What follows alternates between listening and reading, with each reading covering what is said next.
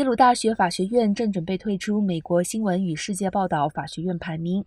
耶鲁法学院院长格肯表示，美新世界报道的排名存在深刻的缺陷。他的做法不仅不能推动法律专业的发展，更完全阻碍了进步。他表示，此排名贬低了对公众利益工作低薪项目提供鼓励的学校，被因经济需要提供奖学金的学校反而给予了奖励。《明星世界报道》对耶鲁的声明没有立刻做出回应。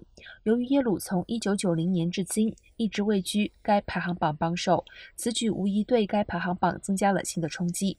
目前还不清楚其他排名靠前的学校是否也会撤销他们对此排行榜的参与。